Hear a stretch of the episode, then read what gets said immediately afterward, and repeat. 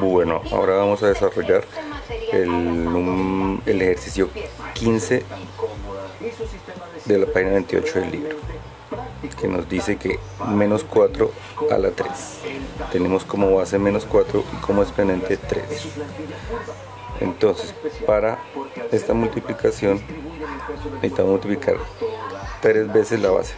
O sea multiplicar menos 4 por menos 4 por menos 4 teniendo en cuenta la ley de signos entonces eso sería igual a menos 4 por menos 4 nos daría más 16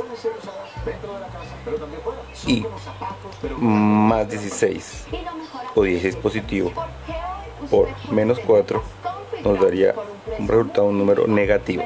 Más por menos daría menos. Y 16 por 4 daría menos 64. Ese sería el resultado de nuestro ejercicio.